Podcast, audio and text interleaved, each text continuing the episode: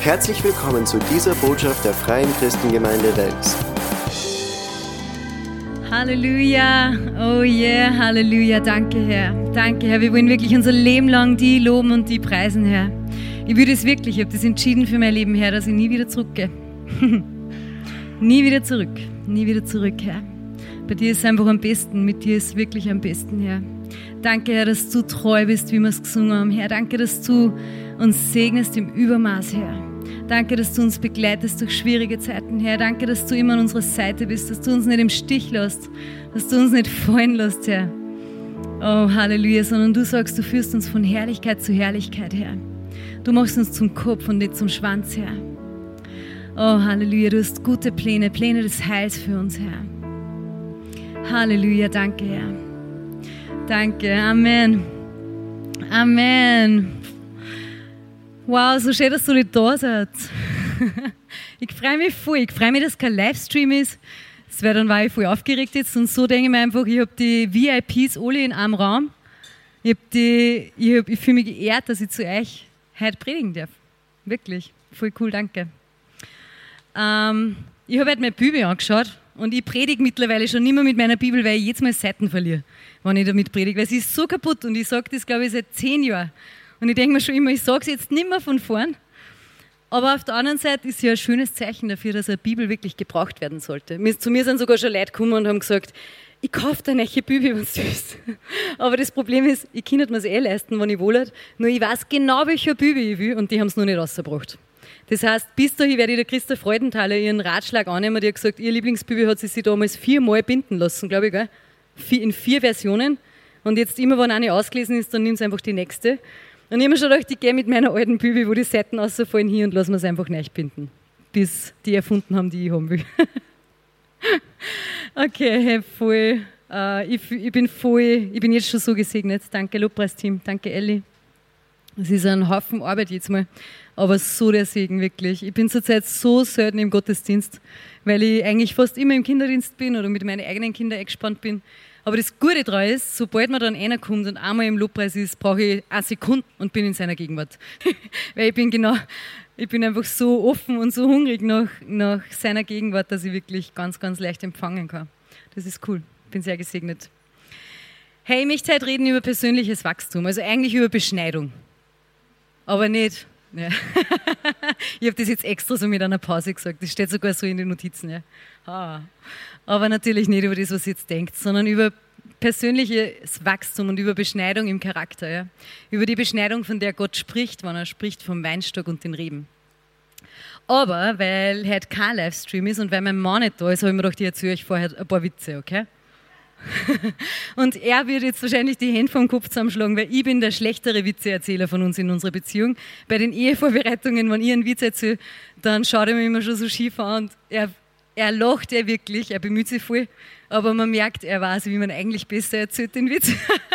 und er kann es wirklich besser. Aber ich habe mir drei voll lustig ausgesucht und wenn es liebevoll seid, dann lacht es einfach, egal was kommt, okay?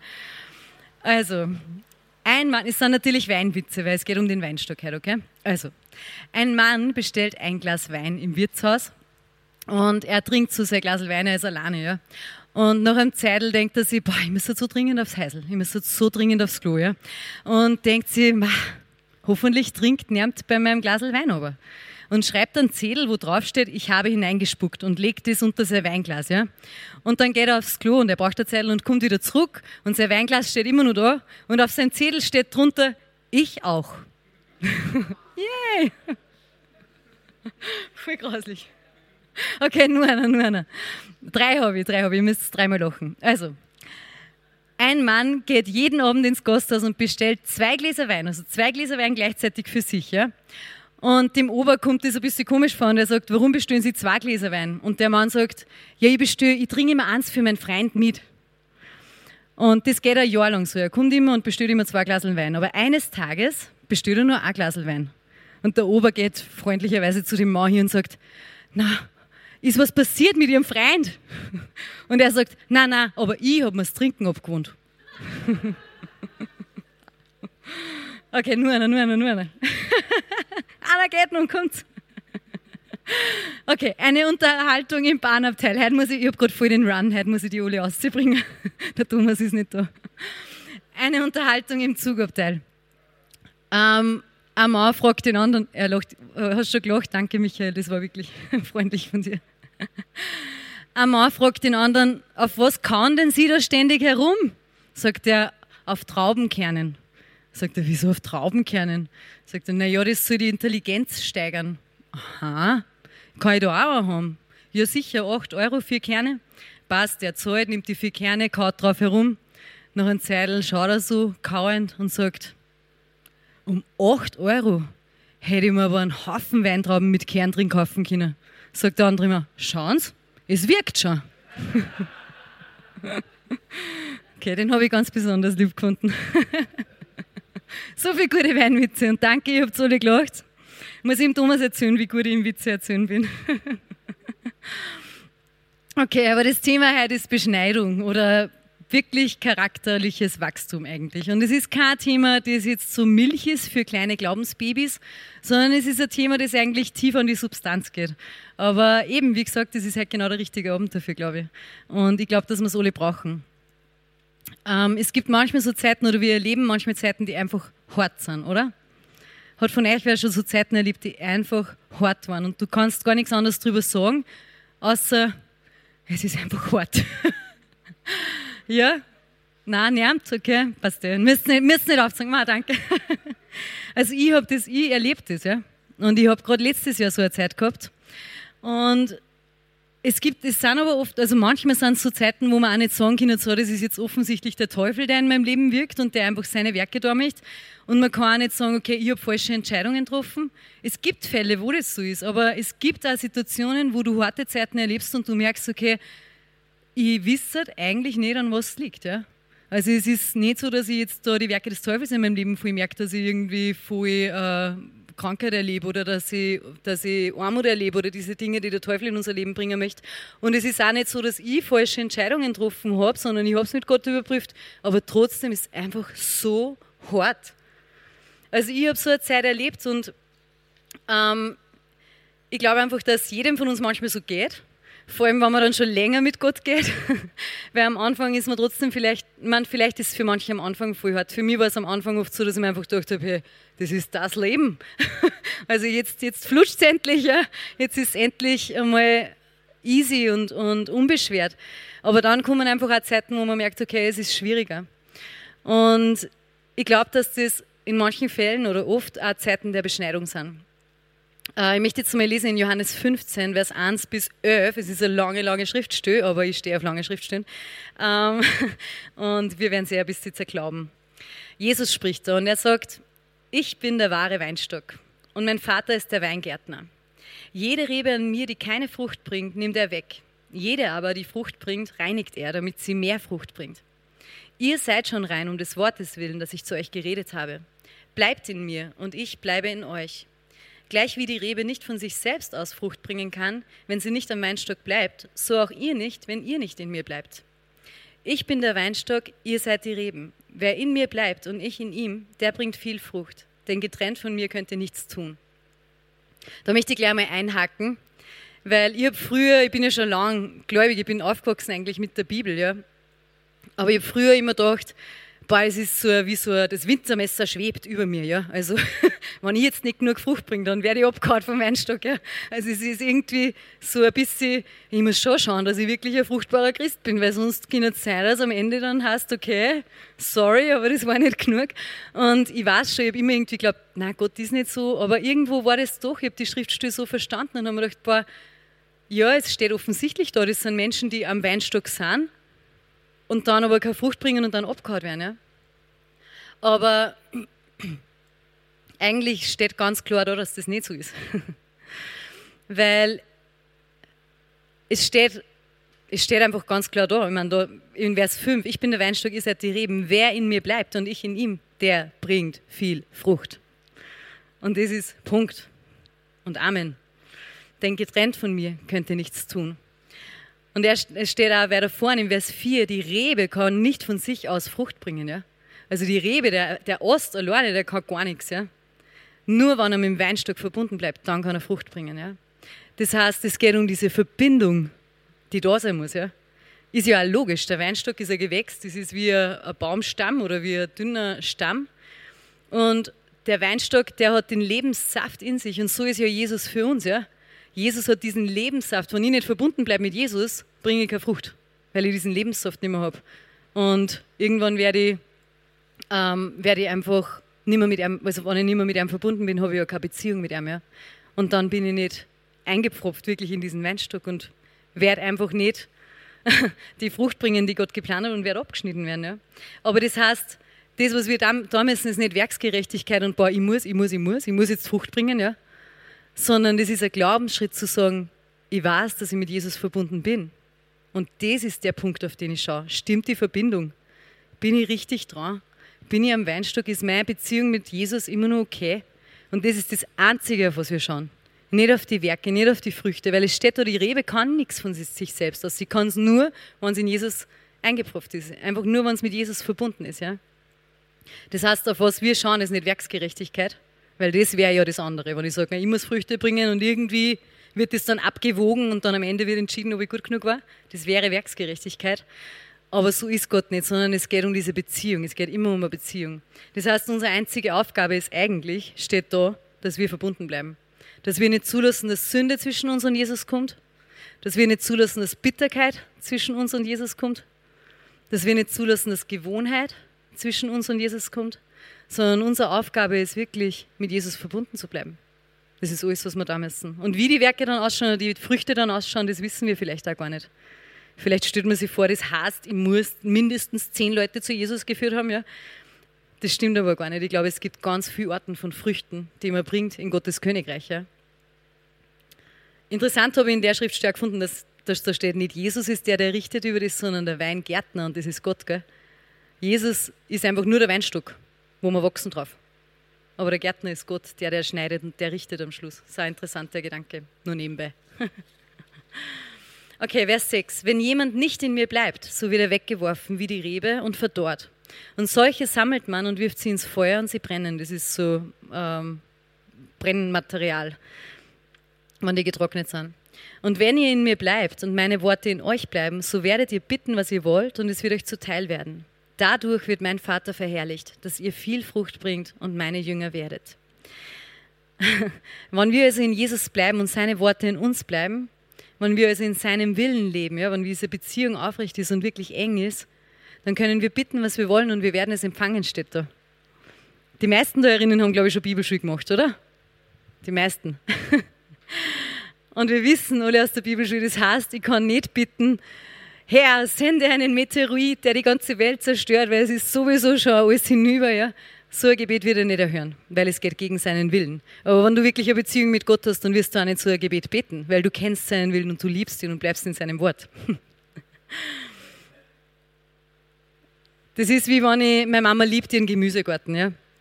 Sie hat ein großes Eck in unserem Garten, es ist ein riesen Gemüsegarten. Sie ist so super, sie kann das so gut und es entspannt sie und sie liebt sich, um diesen Gemüsegarten zu kümmern. Aber das wäre jetzt wie, wenn ich sagen würde, also ich hätte lieber dort einen Minigolfplatz an dem Ort vom Gemüsegarten und deswegen bette ich jetzt einfach, dass Hage kommt und alles zerstört und dann betoniere ich die Flächen nieder, dann habe ich meinen Minigolfplatz und dann sage ich, ja, ich habe jetzt erhört worden, es ist von Gott gekommen. Ja, so, so sind wir manchmal mit Gott. Wir beten egoistische Dinge, die anderen Menschen schaden und glauben, er soll es erhören, aber das tut er nicht er hört sowas nicht. Wenn man eine Beziehung mit wem hat, dann redet man über Sachen. Und ich kann mit Gott da reden und sagen, hey, Gott, ich fand das so cool, wenn da ein Minigolfplatz war. Vielleicht kannst du irgendwie Wege finden, dass meine Mama ihr Herz auch in die Richtung geht. und wenn nicht, dann ist es eben nicht so. Ja? Aber wir müssen wissen, wir müssen Gott kennen, um zu wissen, wie wir bitten. Aber wenn wir Gott kennen, dann können wir bitten, was wir wollen. Und wir werden es empfangen, oder? Dann können wir bitten, was wir wollen und wir werden es empfangen. Und es steht da, dadurch wird mein Vater verherrlicht, dass ihr viel Frucht bringt und meine Jünger werdet. Also bittet viel. Bittet viel. Weil dann wird uns gegeben werden. Ja? Wenn wir bitten, wird uns gegeben werden. Vers 9. Gleich wie mich der Vater liebt, so liebe ich euch. Bleibt in meiner Liebe. Bleibt in meiner Liebe. Das sagt er alles mit diesen Gebetserhörungen. Wenn wir in Liebe bitten, wenn wir in seiner Liebe bleiben, dann können wir bitten, was wir wollen und wir werden es empfangen. Wenn ihr meine Gebote haltet, so bleibt ihr in meiner Liebe, gleich wie ich die Gebote meines Vaters gehalten habe und in seiner Liebe geblieben bin. Dies habe ich zu euch geredet, damit meine Freude in euch bleibe und eure Freude völlig werde. da gibt uns nur einen Schlüssel zur Freude am Ende. So wäre auch interessant gefunden. Jesus sagt, wenn wir in seiner Liebe bleiben und in ihm verwurzelt sind, dann ist das der Schlüssel zu unserer Freude. Warum? Weil diese Freude, die in Jesus ist, die im Weinstock ist, in die Zweige kommt, oder? Er sagt, dann wird meine Freude, Jesu Freude in uns kommen und eure Freude völlig machen. Ja? Also seine Freude vom Weinstock aus und die Verbindung stehen, wenn wir in ihm bleiben, dann kommt seine Freude in uns und unsere, wird unsere Freude vollenden. Ja? Aber die Freude ist erst, das kommt von ihm, aber weil wir eng verbunden sind mit ihm. Habe ich auch so cool gefunden. Das ist einfach so ein gutes Schriftstück, wo so viele Sachen drin sind. Ich liebe das. Da haben wir jetzt ja schon viele Themen angeschnitten, aber was mir besonders, was ich jetzt besonders anschauen möchte, ist einfach dieses Zurückstutzen vom Weinstock und dieses beschnitten werden. Ich habe mir ein bisschen schlau gemacht, weil ich bin so eine Frag Dr. Google-Person. Und ich weiß, Dr. Google hat nicht immer recht. Aber manchmal stehen da ganz gute Sachen drin. Und die Gründe für das Beschneiden von Pflanzen sind folgende. Wer da herinnen ist ein Gärtner? Gibt es irgendwen, der gern gachtelt? Ja? Marina? Da, Elli, super. okay. Ich sag's deiner Mama. Die Gründe für das Beschneiden von Pflanzen sind folgende. Erstens, der Ertrag an Früchten und Blüten wird gesteigert. Wenn ihr Pflanze beschneit, dann kann ich somit den Ertrag, den sie bringt an Früchten oder eben an Blüten, wenn es blühende Pflanzen sind, steigern. Ähm, dann zweitens, regelmäßiger Pflanzenschnitt sorgt für dauerhaft gesundes Wachstum. Eigentlich irgendwie voll kontrovers. Ich schneide was, damit es gesund wächst. Ja? Aber es ist wieder so ein Königreichgesetz. damit etwas gesund wächst, beschneide ich es. Und dann der dritte Punkt, kein Pflanzenschnitt, also wenn ich eine Pflanze jetzt einfach wuchern lasse, führt zu Verholzung und Verkahlung von Pflanzen. Das heißt, sie werden verholzt und werden die Blätter verlieren, kennt man eh. Ich kenne das bei meinen Pflanzen manchmal ein bisschen, dass unten dann irgendwann schon alle, alle äh, Blätter verlieren und oben nur so ein Büschel dran ist. Ja, also fragt mich nicht, wenn es um Pflanzentipps geht, bitte. Wieder zurück zu unserem Garten. Meine Mama liebt ihren Garten. Meine Mama ist super talentiert mit Pflanzen. Ja. Bringe irgend so einen eintrockneten Ikea-Topf mit so einem verwelkten Ding drinnen. Nach ein paar Wochen wird es wieder leben. Sie kann das einfach. Sie düngt nicht einmal wirklich, aber sie, ich glaube, die Liebe reicht für die Pflanzen. Ich weiß nicht. Und vielleicht Wasser. Aber sie ist wirklich talentiert. Unsere ganzen Orchideen, jede Orchidee, die mir jemals geschenkt worden ist, steht bei meiner Mama am Fensterbangel. Ja? Also ich, ich, ich lasse immer die Orchideen blühen, solange sie blühen und dann irgendwann fallen die Blüten ab und dann stehe ich mir daneben und sage, ich segne die in Jesu Namen und blühe wieder und wart. Und es kommt einfach nichts. Und dann bringe ich es zu meiner Mama und dann ein paar Wochen später, ah, schau, sie hat schon Knospen. Und ich denke, das gibt es nicht. Aber ich habe einfach andere Talente in meinem Leben, habe ich auch schon gemerkt. Und meine Mama hat mich gebeten vor kurzem, weil bei uns im Garten bin ich verantwortlich für das Pflanzen zurückschneiden, fürs Rasenmähen und fürs Laubrechen. Das sind Sachen, die mache ich gern. Ja, da habe ich nicht das Gefühl, ich kann was falsch machen. Und sie hat mich gebeten, hey Johanna, kannst du den Flieder zurückschneiden? ah, die Geschichte. Und sie, wir haben eine Mauer hinter dem Flieder stehen und der ist, die ist so zwei Meter hoch. Und ich habe gesagt, ja, wie, wie muss ich denn den schneiden? Ich frage ja schon immer ganz genau nach. Und sie sagt, naja, schneidest du halt circa auf die Hecht von der Mauer. Und ich sage, Mama, circa ist nicht gut für mich. Sag mal, was ich tun muss. Sie sagt, ja, so, dass so, so wie die Mauer ist, von der Hecht her passt ja. Und dann hat man eh noch ein bisschen geklärt, so, welche ist die Schneid, also nicht welche ist die, aber wie, wo schneidet man es über die Augen und sogar. Ja, bin eh voll brav. Und dann geht die Mama rein und ich schneide den Flieder, drei Büsche in drei Farben, ja, also schöner großer Flieder und schneidet den voll so, wie wir es ausgemacht haben. Und die Mama kommt raus und sie kriegt fast Tränen in die Augen. Und sagt, Johanna, was hast du da? Und ich sage, ich habe hab genau das da, Mama, was du gesagt hast. Du hast gesagt, auf zwei Meter, wo die Mauer ist, schneiden den Flieder. Und ich habe wirklich so voll schön umgeschnitten. Und sie sagt, Johanna, der wird nächstes Jahr nicht blieren. Weil da war überhaupt kein zweijähriger Ast dann mehr drauf, also kein für nächstes Jahr sozusagen nur blühen kann, sondern ich habe halt einfach wirklich alles radikal zusammengeschnitten. Ja. Und sie hat, sie hat gesagt, sie hat sich gedacht, das ist logisch, dass man ein paar stehen lässt, damit die wieder blühen nächstes Jahr. Für mich war es nicht logisch.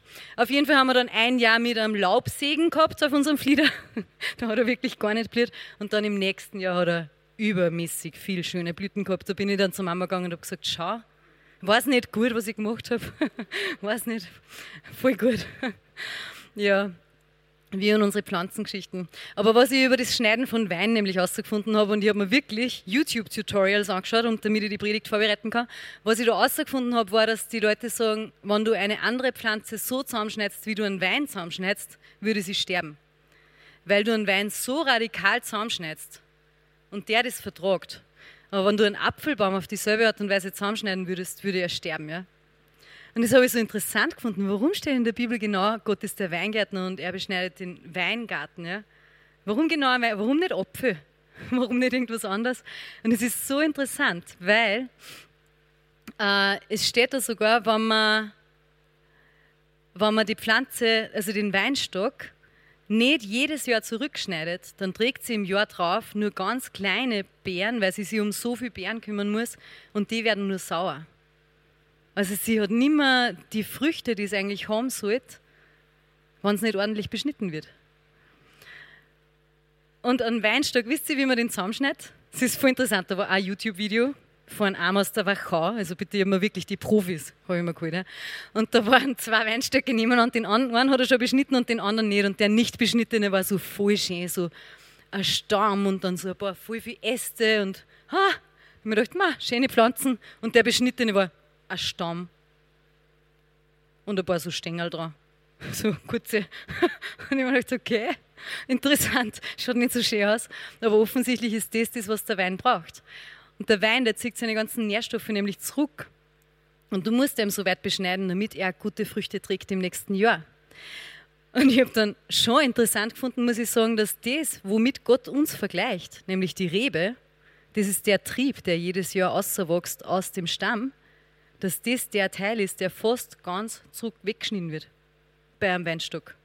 So, jetzt macht Gott da ein Gleichnis und sagt, schaut mal, so schön und romantisch, da ist ein Weingarten und ich bin der Weingärtner und da sind die Weinstöcke und da gibt es den Weinstock und dann gibt es die Reben und der Gärtner schneidet die Reben zurück, damit sie Frucht bringen und man denkt sich, voll schön, ja, voll schön.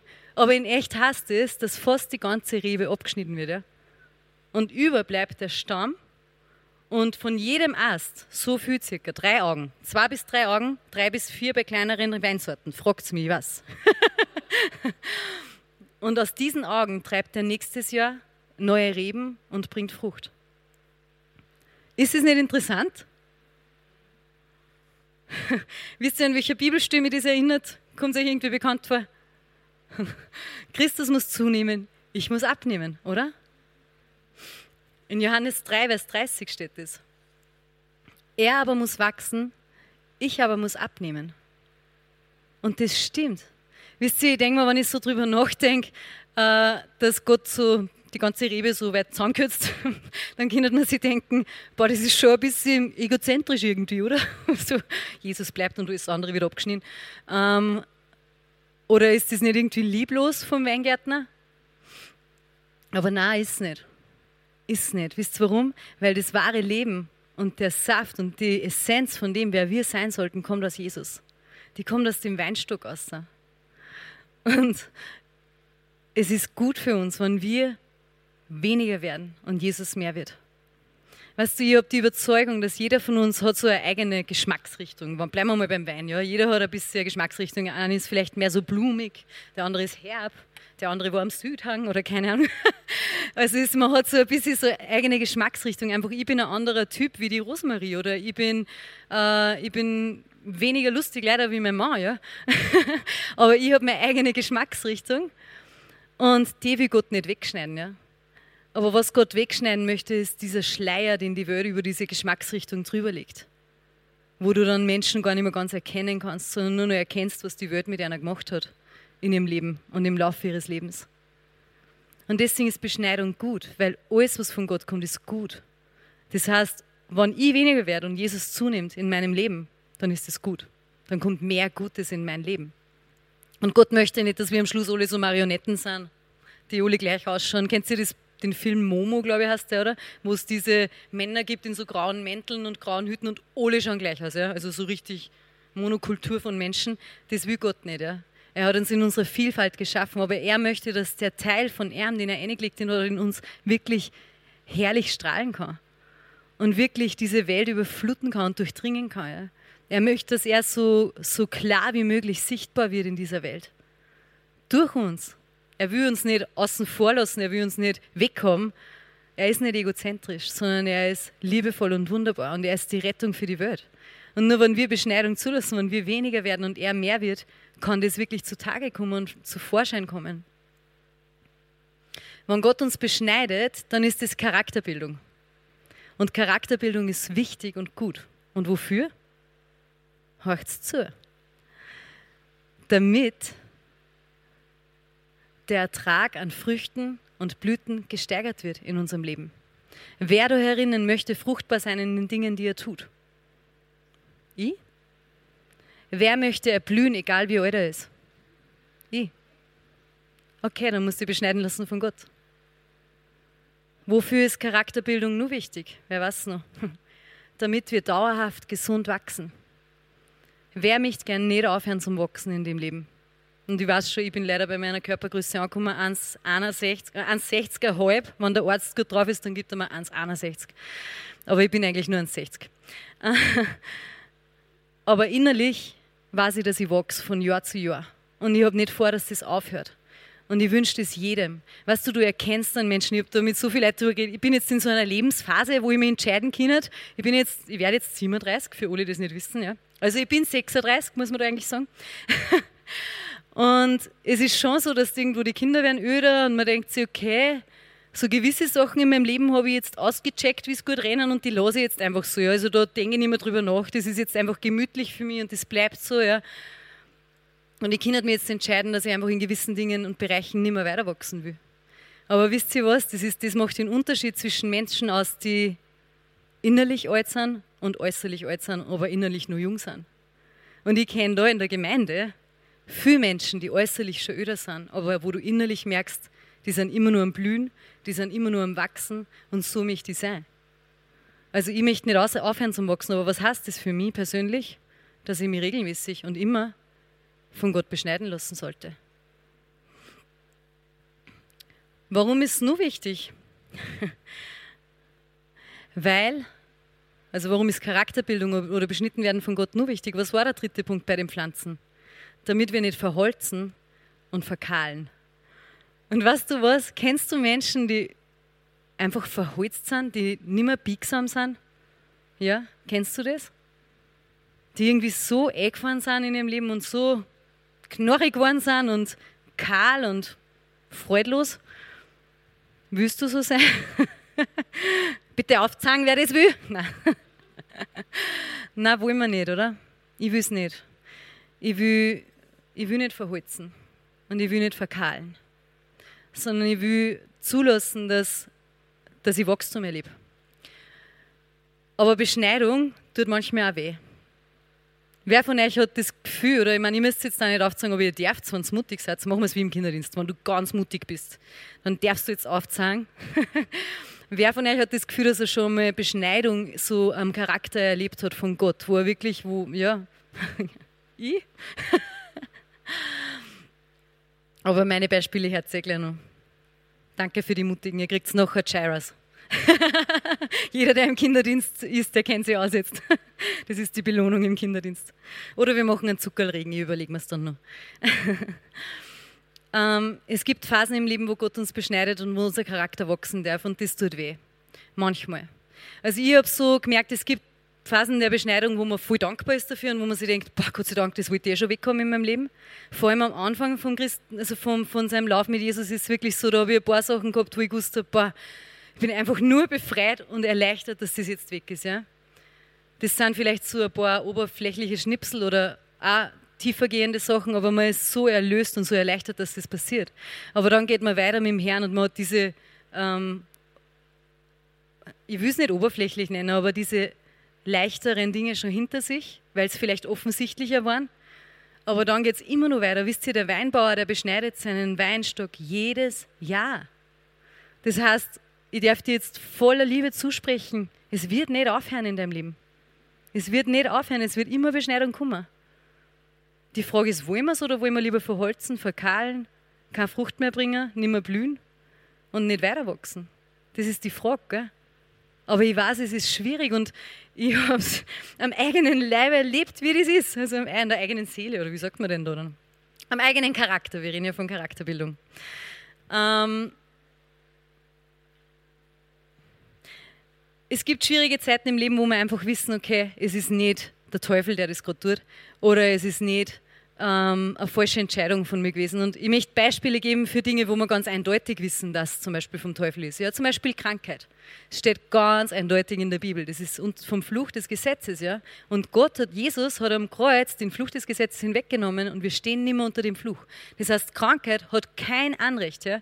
Und Gott würde niemals Krankheit in dein Leben geben, damit du im Charakter wächst. Das tut er einfach nicht. Ja?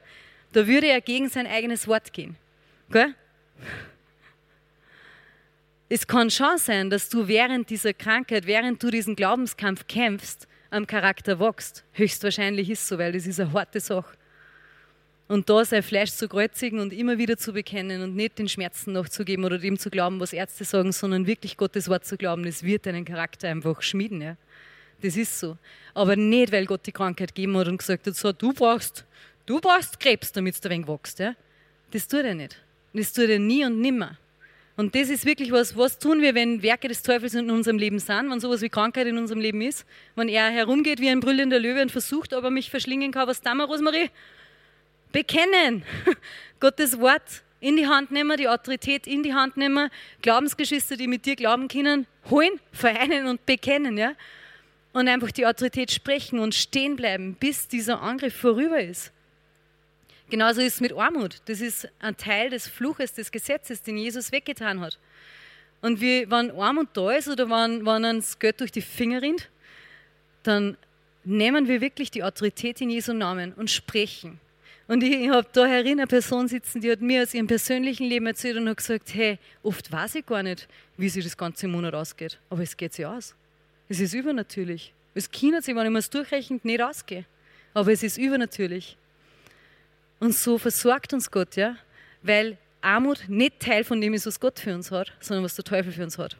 Also da ganz eindeutig, Tod, Krankheit, Armut, Tod. Das sind diese drei Dinge, wo ich ganz klar, du kannst das Radar so drüber fahren lassen in deinem Leben und schauen, ist da irgendwo Krankheit, Armut oder Tod. Das sind Dinge, die sind vom Teufel, ja. Die bringt Gott niemals in unser Leben.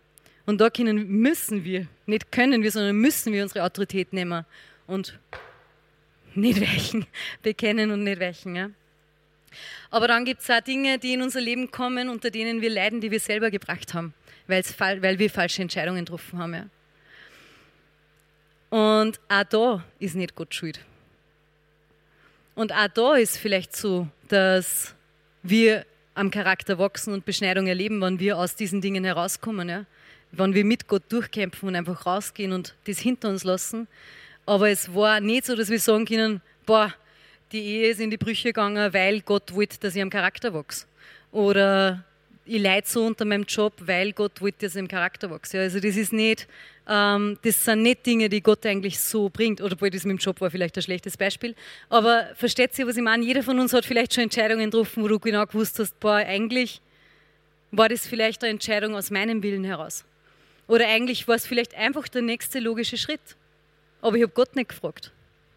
Und vielleicht sind das auch Dinge, die gar nicht immer schlecht sind, ja? die gar nicht generell als schlecht zu bezeichnen sind, aber vielleicht sind es einfach Dinge, die für die nicht passen, die Gott nicht für die in dein Leben gelegt hat. Und dann ist schlecht für die. Das ist auch was, wo wir Gott nicht, äh, wo es nicht um Beschneidung geht, sondern wo wir überprüfen müssen, okay, ist das vielleicht was, was ich in meinem Leben verursacht habe? Wo ich Gott einfach um Gnade und um Vergebung und Buße bitten muss und dann einfach rausgehen muss mit ihm. Ja? Oder auch Sünde ist sowas. Entschuldigung, ich habe sogar Wasser gekriegt, danke. Und ich muss mich nicht stressen beim Trinken, weil es gibt keinen Livestream. Voll cool.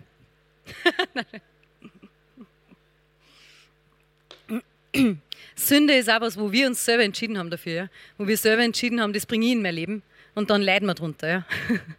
Aber das ist nicht was, was Gott verwendet für Charakterbildung. Ja?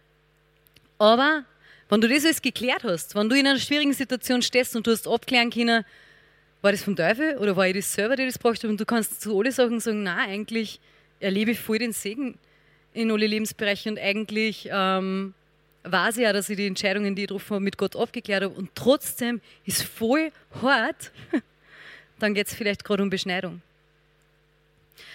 Ein Beispiel von mir war bei einer Frauenkonferenz zum Beispiel. Ich bin eingegangen in die Frauenkonferenz, ich glaube, ich habe in dem Jahr dekoriert. Auf jeden Fall habe ich mir wirklich gedacht, so, boah, mein Leben ist so gut und alles ist so geklärt und so einfach und ich habe echt das Gefühl, jetzt rennt endlich, ja, und irgendwie gibt es gerade, also ich verstehe schon so viel von Gott und irgendwie, ich, ich weiß schon, man kann immer weiter wachsen, aber ich fühle mich echt so, wie wenn mein Leben jetzt endlich einmal so rundrennen hat. Das war ein paar Jahre, nachdem ich mich bekehrt habe oder nachdem ich mein Leben neu Jesus gegeben habe. Und dann gehe ich in die Frauenkonferenz so mit null Erwartung eigentlich, weil so alles passt. Schon Erwartung, dass so gute Zeit wird, aber nicht tiefergehend.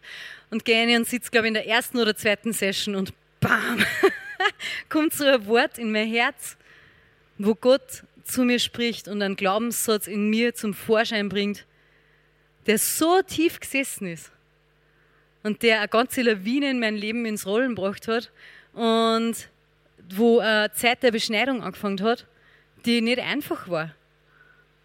Aber das ist voll okay. Bei dem war es noch nicht so schwierig, weil ich mir irgendwie dachte, boah, das ist ja was Gutes, wenn ich diesen Glaubenssatz hinter mir lasse. Aber es war schon schwierig, weil in dieser Zeit, ich meine, der Glaubenssatz war, du bist nichts Besonderes und du bist austauschbar.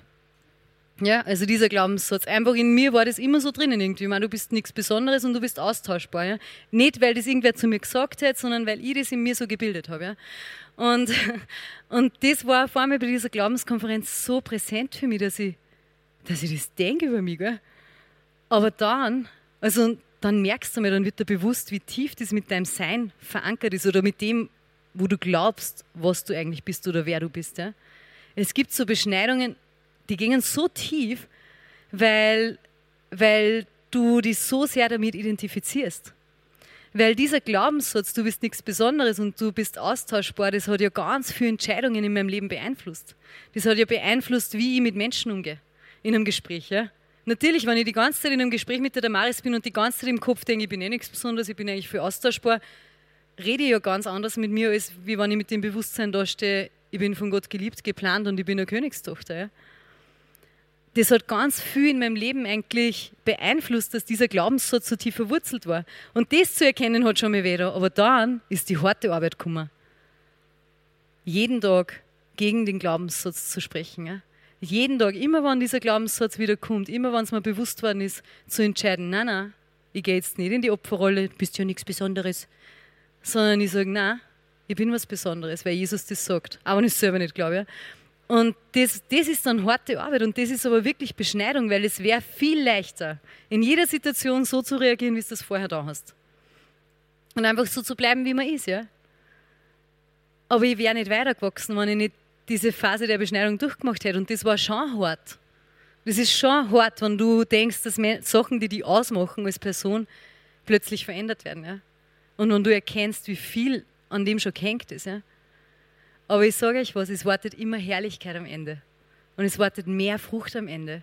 Und es wird immer, immer besser. Und wenn solche Sachen in unserem Leben abnehmen können, dann kann Jesus zunehmen. Und dann kann ich mehr Frucht bringen. Halleluja. Im letzten Jahr, und das ist eine persönliche Geschichte, aber ich möchte es mit euch teilen, weil ich nicht der Typ bin, der sie fürchtet.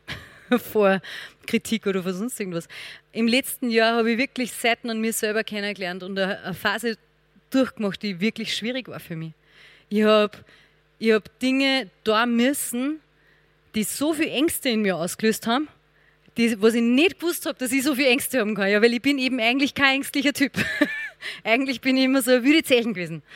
Und plötzlich kommen Ängste in mein Leben, die mich wirklich einholen wollen. Und es war so massiv, ja. Und ich habe mir wirklich gedacht, warum, warum ist das jetzt so hart? Was, was war, wo war die falsche Abzweigung? Was habe ich falsch gemacht? Gell? Und ich habe wirklich überprüft, hat das, ist das der Teufel, der wirken möchte in meinem Leben? Ist das irgendwie, muss ich Autorität nehmen? So, mein, mein Ding in meinem Hirn war, was ist die Lösung? Wo ist der Lösungsansatz? Was kann ich da? Ja? Muss ich Autorität nehmen? Sind das Dinge des Teufels, die wirklich einfach, wo ich ihm wirklich die Grenzen sagen muss? Und ich habe erkannt, nein, es ist weder Tod in unserer Familie, also auch nicht Beziehungstod oder andere Dinge. Es ist auch keine Krankheit da und es ist auch keine, äh, keine Armut da. Wir erleben eigentlich voll den Segen und wir sind gesund. Gell? Also da darf ich aber schon mal außen vor. Hat da nicht gewirkt in dem Bereich und trotzdem war es so schwierig und dann habe ich mir echt gedacht, okay, dann muss es an mir liegen. Gell?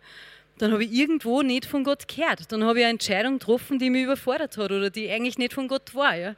Und habe echt so überprüft und habe gedacht, boah, Herr, wo war diese, diese Abzweigung? Wo war der Punkt, wo ich nicht von dir gehört habe?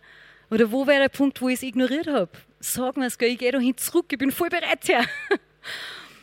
Aber ich habe überprüft und habe nachgedacht und ich weiß, der Thomas und ich haben so lange mit der Entscheidung gehadert und wir haben so lange darüber nachgedacht und gebetet. Und wir haben erst entschieden, wie wir Frieden gehabt haben damit. Wir haben erst entschieden, wie wir gewusst haben, Gottes Friede führt uns in die Richtung. Und ich habe auch Schriftstellen gehabt, wo ich gewusst habe, also bevor wir eingegangen sind in diese Phase, haben wir Schriftstellen gehabt, wo wir gewusst haben, boah, auf denen stehen wir. Gell? Also wir wissen, es passt. Und dann habe ich gesagt, ja, aber warum? Warum ist dann so schwierig? Warum erlebe ich das? Warum so arge Zustände, wo du so kämpfst? Gell? Und ich habe mir wirklich gedacht, das ist arg, es ist nicht, nicht schön, es tut weh. Es tut wirklich weh.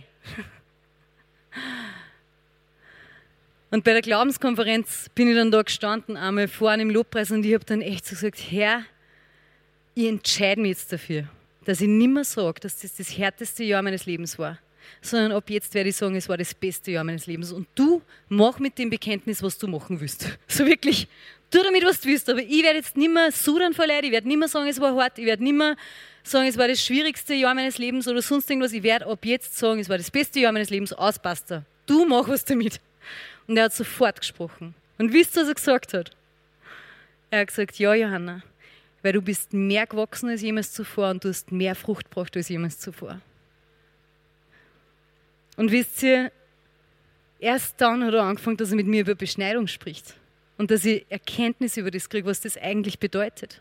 Und dass es sein kann, dass du 100% im Willen Gottes bist und trotzdem es so hart ist. Aber weißt du, wenn wir Beschneidung erleben, und das war wirklich, das hat wirklich weh da. Und ich habe mir oft gedacht, boah, ich will nicht mehr, ich, ich, ich mache jetzt das Rückgängig, ich renne einfach weg. Also das war immer so meine erste Lösung, wenn es richtig hart wird, dann denke ich mir, nein, jetzt renne ich weg. Wir wohnen ja neben der Autobahn und ich denke mir dann immer, wenn ich jetzt ins Auto steige und in Richtung Italien fahre, irgendwann bin ich dort. das, so, da fahren gerade Leute nach Italien, kann nicht einfach mitfahren. Ich meine, ich tue es nicht, ja, ich bin ja weise genug und äh, charakterlich genug entwickelt, ihr müsst euch nicht fürchten, dass ich auf einmal weg bin. Aber es ist wirklich das, was mein Fleisch als erstes sagt. Ja.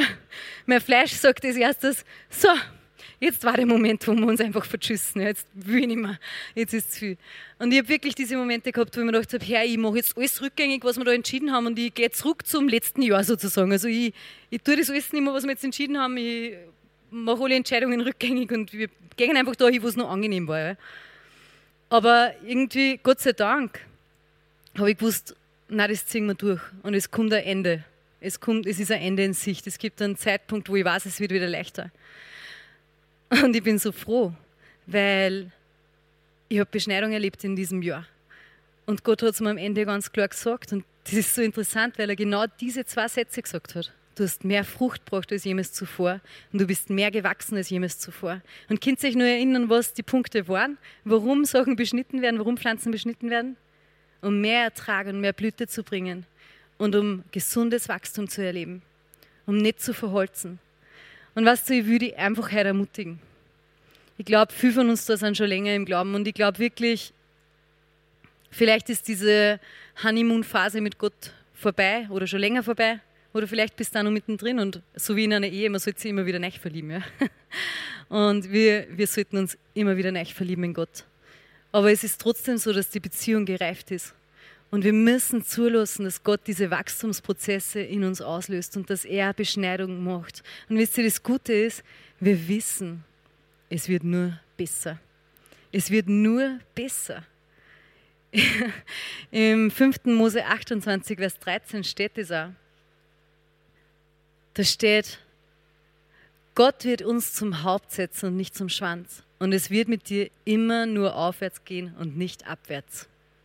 Es wird mit dir immer nur aufwärts gehen und nicht abwärts. Wenn du eng an diesem Weinstock bleibst, wenn du darauf achtest, dass deine Beziehung mit Gott in Ordnung ist, dann kannst du in schwierigen Phasen einfach überprüfen, so, mal das Radar überfahren, wisst ihr nur, wie es geht?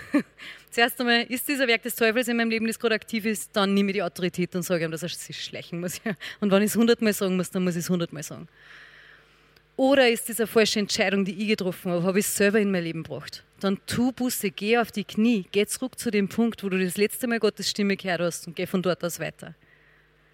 Aber wenn du bei beiden Dingen sagen kannst, na, eigentlich weiß ich, ich habe voll den Frieden, dann nimm Beschneidung an, weil du weißt, bei Gott wirst du nie tiefer fallen. Ne? Du wirst höher steigen. Es wird immer nur aufwärts und aufwärts mit dir gehen. Also lassen wir uns jedes Jahr zurechtstutzen. Wisst, das hört nicht auf und das ist auch so interessant, weil Weinstöcke können wirklich voll alt werden. Und jedes Jahr wieder werden sie beschnitten. Die kommen nicht in Pension. Ja. Es gibt keine geistliche Pension, wo du sagst, so, jetzt bin ich so 25 Jahre mit Gott gegangen und jetzt brauche ich keine Beschneidung mehr, jetzt weiß ich alles. Ja. Das stimmt nicht. Sondern offensichtlich, und das ist mir erst beim Vorbereiten von der Predigt bewusst worden und ich bin so dankbar dafür, weil jetzt kann ich es in meinem Leben annehmen, dass immer wieder Phasen der Beschneidung kommen. Und ich möchte so mit offenen Armen annehmen. Und wisst ihr, manchmal ist es nicht leicht. Manchmal sind es schwierige Phasen. Aber wenn wir wissen, dass wir verwurzelt sind, dass wir wirklich von diesem Zoe-Leben leben und wirklich ganz eng verbunden sind mit Jesus und dass diese Verbindung da, dieser kleine Teil, den wir da messen, nicht spießt und dass da nichts dazwischen gekommen ist, dann passt alles. Dann passt alles. Dann wird es gut werden. Das wissen wir. Wir gehen von Herrlichkeit zu Herrlichkeit. Und weißt du, ich schaue mir große Dienste an und denke mir, wie geht es? Wie kann man so einen großen Dienst für Gott aufbauen und dabei nicht verrückt werden? Weil ich bin in einer, wenn du das weltweit vergleichst, relativ kleinen Gemeinde im Dienst und ich denke mir schon manchmal, also das ist mir zu viel. Das ist mir zu viel. das ist schwierig. Wie kann man was Großes aufbauen? Wie kann man, wie kann man was Großes aufbauen und dabei nicht verrückt werden? Ich glaube, das Wichtigste ist, dass unsere Beziehung, dass dieser Kontaktpunkt zwischen Rebe und Weinstock immer saftig bleibt und dass wir uns beschneiden lassen, dass wir das annehmen, wenn Gott sagt, hey, da gibt es was in deinem Leben, das möchte ich jetzt ausputzen. Weil dann wirst du weniger und Jesus mehr und du wirst nur viel mehr Herrlichkeit strahlen. Du wirst nur viel mehr zu dir selbst. Dann lassen wir es zu. Wenn eine Axt scharf sein soll, dann muss geschliffen werden, oder? Und wenn ich immer weiter wachsen will, dann muss ich ähm, gestutzt werden. dann gehört mein Charakter geschliffen. Wenn wir blühen wollen, dann brauchen wir Beschneidung. Wenn wir Frucht bringen wollen in unserem christlichen Leben, dann brauchen wir Beschneidung. Wenn wir wachsen wollen, dann brauchen wir Beschneidung. Wenn wir nicht saure Früchte bringen wollen, dann brauchen wir Beschneidung jährlich, regelmäßig, jedes Mal. Wenn wir nicht verholzen wollen und verkahlen wollen, dann brauchen wir Beschneidung. Und wir müssen Gott erlauben, dass er uns durch solche Prozesse durchführt damit wir eigentlich auch das volle Potenzial entwickeln können, das er für uns geplant hat. Und das ist wunderbar. Das ist wunderbar bei jedem Einzelnen von uns. Das ist übernatürlich. Er hat nicht geplant, dass wir irgendwie herumkrebsen, sondern er hat übernatürliche Menschen, Botschafter von seiner Nachricht geplant. In dir, in mir. Wir sind diese Botschafter auf der Welt, die übernatürlich, übernatürlich sind.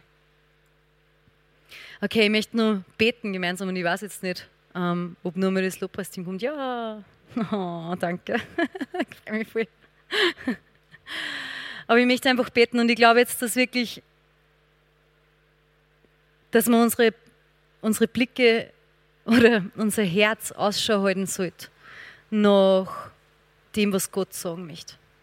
Und vielleicht ist es wirklich gerade okay. Vielleicht gibt's grad, vielleicht hat Gott gerade diese Phase in deinem Leben, was der Weinstock wird nicht durchgehend beschnitten sondern der bringt dazwischen Frucht und wächst. Und dann kommt wieder eine Phase der Beschneidung. Ja? Und es gibt diese Phasen in unserem Leben und wir sollten wirklich Ausschau halten danach, weil wir an Charakter wachsen wollen und diese ganzen Segnungen erleben wollen, die Gott hat. Und ich glaube einfach, dass wir auch im Gebet wirklich Gott fragen sollten, Herr, gibt es was? Gibt es was, das du in meinem Leben schon länger siehst, das du ausputzen willst? Wird es schwierig? Ich frage mich vorher, wird es schwierig? Habe ich gerade die Kraft dafür? Aber er sagt, hey, Du wirst nie Versuchen erlegen, die, dein, die der Kraft übersteigt. Gell? Du wirst, ich werde nicht zulassen, dass irgendwas der Kraft übersteigt. Das heißt, wir sind immer sicher. Also bitte ihm drum. Halleluja. Danke, Herr. Danke für dein Reden zu mir, Herr. Ich danke dir so sehr, dass dein, Ja, dass du lebendig bist, Herr. Ich danke dir so sehr, Herr, dass ich wirklich mit einem lebendigen Gott eine Beziehung führen kann, Herr, der zu mir spricht. Danke, Herr, dass ich nicht nur totes Wissen aus der Bibel habe, das irgendwo von irgendwo gehört habe oder von aus fünfter Hand übernommen habe, sondern dass du, Heiliger Geist, ganz persönlich zu mir sprichst und mein Lehrer bist, Herr. Herr, und ich danke dir jetzt für jeden Einzelnen da herinnen in dem Saal. Du siehst einfach wirklich, du warst, Heiliger Geist, zu wem du gesprochen hast, Herr. Und du, Heiliger Geist, bist der Einzige, der weiß, ob es Themen gibt, die jetzt beschnitten werden sollten, die es einfach in nächster Zeit angehen sollten, so wie ein Haarschnitt. Wir wissen, wir müssen unsere Haare immer wieder schneiden. Und wir planen das. Und ich glaube einfach, du willst da, dass wir bereit sind dafür. Und du willst das auch manchmal wirklich planen mit uns. Hey, das gehen wir jetzt dann an. Das ist der nächste Schritt zur Herrlichkeit. Herr, und ich danke dir, dass du jetzt sprichst und auch in den nächsten Tagen einfach sprichst, Herr, dass du uns aufmerksam machst auf diese auf diese Punkte in unserem Leben oder vielleicht blinde Stellen oder einfach Dinge, die uns schon so zur Gewohnheit worden sind oder Glaubenssätze, die in uns drinnen sind. Ich danke dir so sehr, Herr, dass du uns einfach aufmerksam machst darauf, was dein Werk in uns sein sollte, Herr, und wo du wirken möchtest und weiterarbeiten möchtest, Herr. Herr, und ich danke dir, dass wirklich jeder Einzelne da herin, und da bin ich überzeugt davon, dieses Herz hat, mit dir zu gehen und weiterzuwachsen, Herr. Danke, Herr. Danke, dass wir bei dir sicher sind. Wenn du unseren Charakter schleifst, Herr, dann ist vielleicht schwierig, aber es ist immer das Beste, was uns passieren kann, Herr. Halleluja. Danke, Herr. Danke, Herr. Danke, Herr, dass du uns auch ermutigst. Danke, dass wir wissen, Herr, dass das okay ist, solche Zeiten zu haben, Herr. Halleluja. Halleluja. Hier endet diese Botschaft. Wir hoffen, Sie wurden dadurch gesegnet. Für mehr Informationen besuchen Sie uns unter www.fcg-wells.at.